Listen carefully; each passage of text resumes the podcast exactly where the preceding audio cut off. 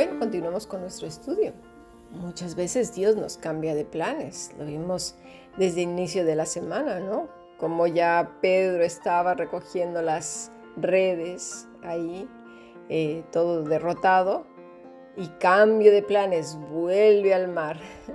Y bueno, hoy también con Samuel, un cambio de planes. La pregunta que surge ahora, ¿acaso Dios le había hablado a Saúl? ¿Le había respondido en cuanto a todo lo que él estaba haciendo? La respuesta es sí. Hubo una respuesta. La que menos esperaba, la que no quería ni le gustaba a nadie ni le gustaría escuchar a nadie. La respuesta es, ¿por qué no has escuchado la voz de Jehová? ¿Por qué has hecho lo malo? A nadie nos gusta eso, ¿verdad? Y todavía decimos, ¿lo malo? Encima de que mira cómo me está yendo, encima de que he hecho esto para Dios y mira lo que me pasa. ¿Ahora me vienes con estas? Nos gusta pretender que aquí nosotros no sabemos nada y somos inocentes, pero qué bueno es cuando el Señor nos reprende a tiempo. No, no lo tomemos a mal. Es bueno cuando nos corrige. Es bueno cuando nos dice que no. Es bueno cuando no contesta. Es bueno siempre. Dios es bueno siempre. Los que seguimos aguijoneando somos nosotros. Vamos y buscamos, eso sí, mejores, entre comillas, soluciones. A Saúl ya se le habían dado advertencias, pero no quiso escuchar, no atendía la voz del Señor. Solo lo que tenía era una religión. En, nuestra clase de adoración de siervos hemos hablado de todas estas cosas y esta fuerte tendencia a hacer las cosas a nuestra manera. Esto nos vuelve más conscientes y más atentos a todas estas actitudes, ¿verdad? Y, poner freno a tiempo y correr a los pies del Señor. Así pues, entonces, este rey religioso le dice al profeta Samuel, versículo 20, y Saúl respondió a Samuel, antes bien he obedecido la voz de Jehová y fui a la misión que Jehová me envió y he traído a Agag, rey de Amalek, y he destruido a los amalecitas. Mas el pueblo tomó el botín, ovejas y vacas, las primicias del anatema, para ofrecer sacrificios a Jehová, tu Dios, en Gilgal. Y Samuel dijo, ¿se complace Jehová tanto de los holocaustos y víctimas como en que se obedezca las palabras de Jehová? Ciertamente el obedecer es mejor que los sacrificios y prestar atención que la grosura de los carneros. Mira, aquí hay dos aspectos que pasamos por alto cuando nos apoyamos en el brazo derecho cuando nos vamos por el lado derecho del camino y no el recto. Esto me refiero a nuestra propia fuerza y opinión. El primero es apartarnos de Cristo. Él dijo que permaneciéramos en Él más de una vez, que fuéramos como los pámpanos, brillantes y verdes, llenos de su savia, que es el Espíritu Santo, porque estamos apegados a Él. La palabra que Él dice para obedecer me refiero al versículo 22 cuando dice ciertamente el obedecer es mejor que los sacrificios. La palabra es shama, que quiere decir oír inteligentemente, con implicación de obediencia, advertir, anunciar, atención, atender atentamente, atento, convertir, convocar, dar oídos, discernir dócil, entender, entendido, escuchar fielmente, mirar, obedecer, obediente, oído, poner, prestar atención. Es decir, un corazón que presta atención inteligentemente, que entiende, que está atento, que es dócil, entendido, que mira, que es fiel, que es testigo y que atiende a la voz del que le habla. En este caso es Dios mismo. Y luego dice, prestar atención en este mismo versículo 22, el prestar atención que la grosura de los carneros. La palabra es kashab, que quiere decir levantar las orejas. ¿Tú te has fijado esos, los perritos, algo cuando oyen un ruido enseguida, ¡plim!, las orejas se levantan? Pues una cosa así, prestar atención, atender, atento, escuchar, mirar, oído oír oyente, prestar atención a alguien que pone mucha, pero mucha atención. Ciertamente los escorpiones no saben otra cosa que picar, pero los que tenemos una nueva naturaleza y esa naturaleza es nutrida continuamente con el Espíritu de Dios porque vivimos apegados a Cristo, ¿verdad? Los que somos menos nosotros y, más Cristo, esto se puede. Me refiero a poner atención y obedecer, porque en Cristo todo lo podemos sin duda porque es Él quien nos fortalece. Sin Cristo en nuestros corazones, sin Cristo predominando, ya te digo que el fracaso está, mira, garantizado. Y la religiosidad, mira, firmada, garantizada también. Versículo 23. Porque como el pecado de adivinación es la rebelión y como ídolos e idolatría la obstinación, por cuanto tú desechaste la palabra de Jehová, Él también te ha desechado para que no seas rey. Miremos lo que dice Samuel y prestemos oído porque olvidamos con mucha facilidad, sobre todo cuando el dolor y la amargura, el enfado y la frustración se adueñan de nuestra mente, de nuestro corazón. La rebelión como pecado de adivinación. La palabra es merí, rebelión, que quiere decir amargura. Y eso es lo primeritito que sale. Luego quiere decir muy rebelde, amargo, desleal, enojar, irritar, desagradable, provocar. ¿A quién provocamos? Pues a Dios mismo. Comportarse con hostilidad, y esta palabra es muy referida a Babilonia, y todos sabemos el espíritu de Babilonia. Si no has escuchado nuestras clases de adoración de siervos en el canal de YouTube, te lo aconsejo que lo hagas porque aprenderás mucho acerca precisamente de estas raíces. La siguiente palabra es patzar, que quiere decir obstinación. Se refiere a picotear. Qué casualidad, ¿verdad? Y hablando de escorpiones. Temblor de rodillas por impaciencia. Insistir con obstinación. Porfiar. Por cierto, la palabra porfiar quiere decir intentar con tenacidad el logro de algo para lo que se encuentra resistencia. Ahora bien dirás, ah, pues no dice el Señor que debemos de orar con insistencia. Sí, sí, pero no se refiere a esto. Se está refiriendo a que Dios había dado una orden y éste, con tal de querer salirse con la suya, insistió en hacer lo que él mismo quería. Y no solo eso, sino temer más al pueblo que a Dios. Samuel le dijo que era comparado con la adivinación y con la idolatría.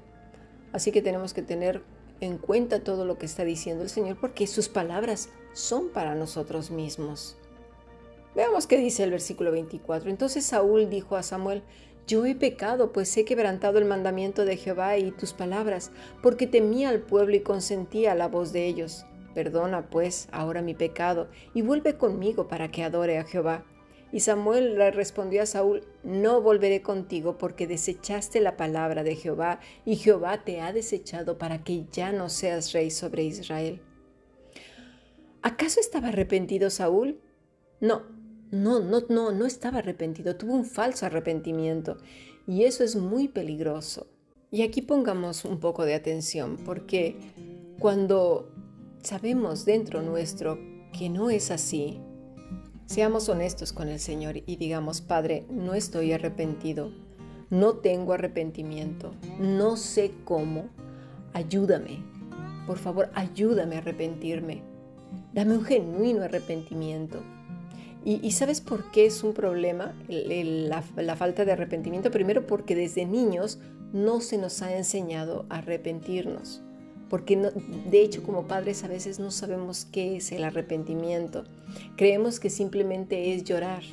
Y es así que vamos por la vida, nosotros como adultos y los niños, teniendo falsos arrepentimientos. Por ejemplo, cuando recién conocemos de Cristo, nos dicen que nos arrepintamos, pero no sabemos ni de qué. Nos dicen, bueno, de todos tus pecados. Y uno dice, pues, ¿de cuáles?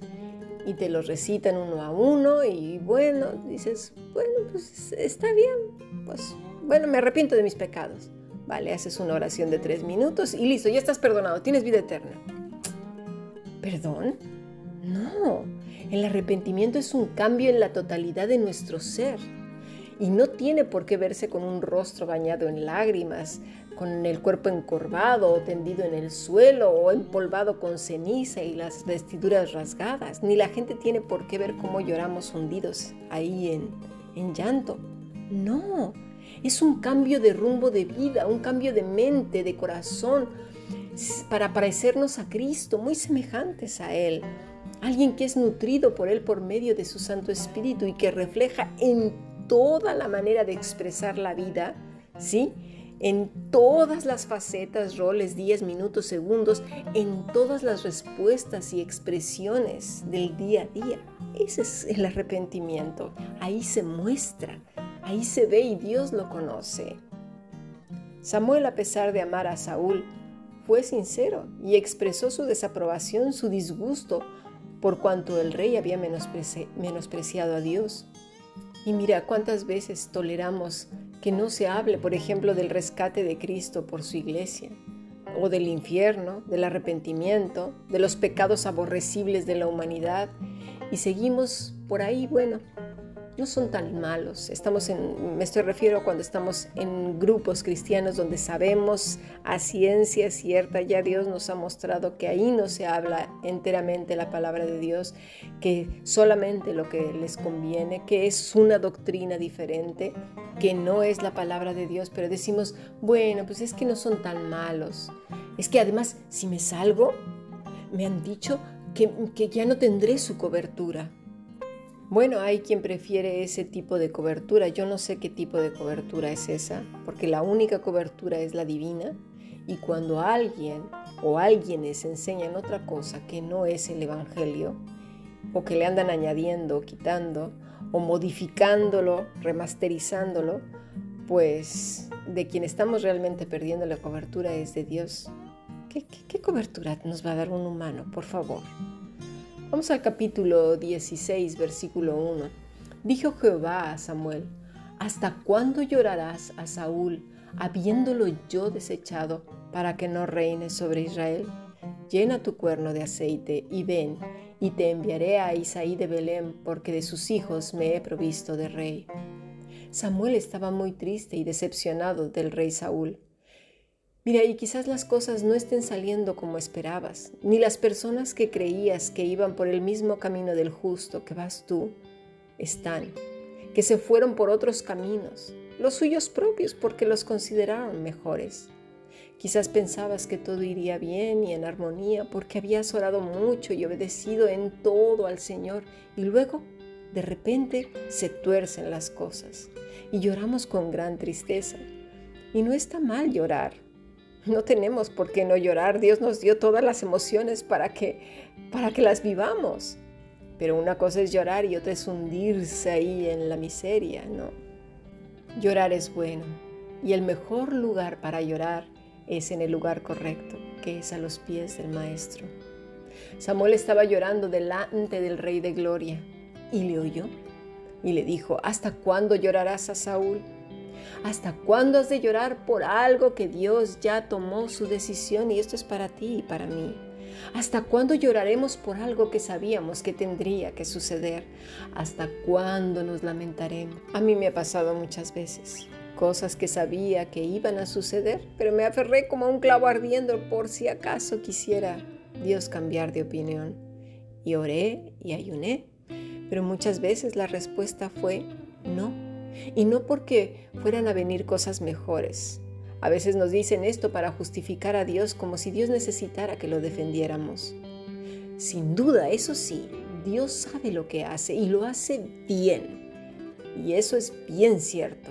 Sus pensamientos son perfectos, no hay mancha ni injusticia en ellos. Pero para nuestro corazón poco entendido nos resulta que hay error y que no es justo. Pero sus caminos son perfectos Así pues le dice a Samuel en el mismo capítulo 16, en el versículo 1, en la parte B, llena tu cuerno de aceite y ven. Te enviaré a Isaí de Belén porque de sus hijos me he provisto de rey. Cambio de planes. Llena tu cuerno de aceite. Y es lo mismo que te dice hoy a ti y a mí. Aférrate con fuerza a Cristo y toma una doble porción de su Espíritu Santo Llena tu corazón de ese aceite. Toma fuerza que comenzamos un nuevo plan, una nueva estrategia, el mismo camino del justo, pero nuevos planes. Y luego dice el Señor, ven, ¿no te llena de gozo? Ven, límpiate los mocos y sécate las lágrimas, ven. Un verbo que implica movimiento. Ven y ve, muévete, anda, no te quedes ahí tirado, no te quedes pasmado. Ven.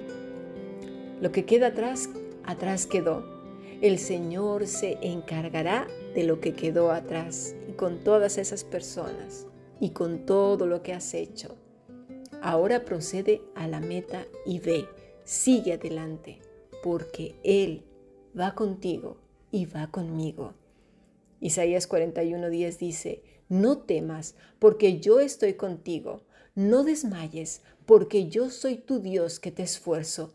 Siempre te ayudaré, siempre te sustentaré con la diestra de mi justicia. No lo olvidemos. El mismo Señor Jesucristo nos dijo, He aquí, yo estoy con vosotros todos los días hasta el fin del mundo. Y Él también dijo, El cielo y la tierra pasarán, pero mis palabras no pasarán. Y estas son palabras de Dios y Él te las ha dicho a ti y me las ha dicho a mí. Así que sigamos aprendiendo. Bendiciones.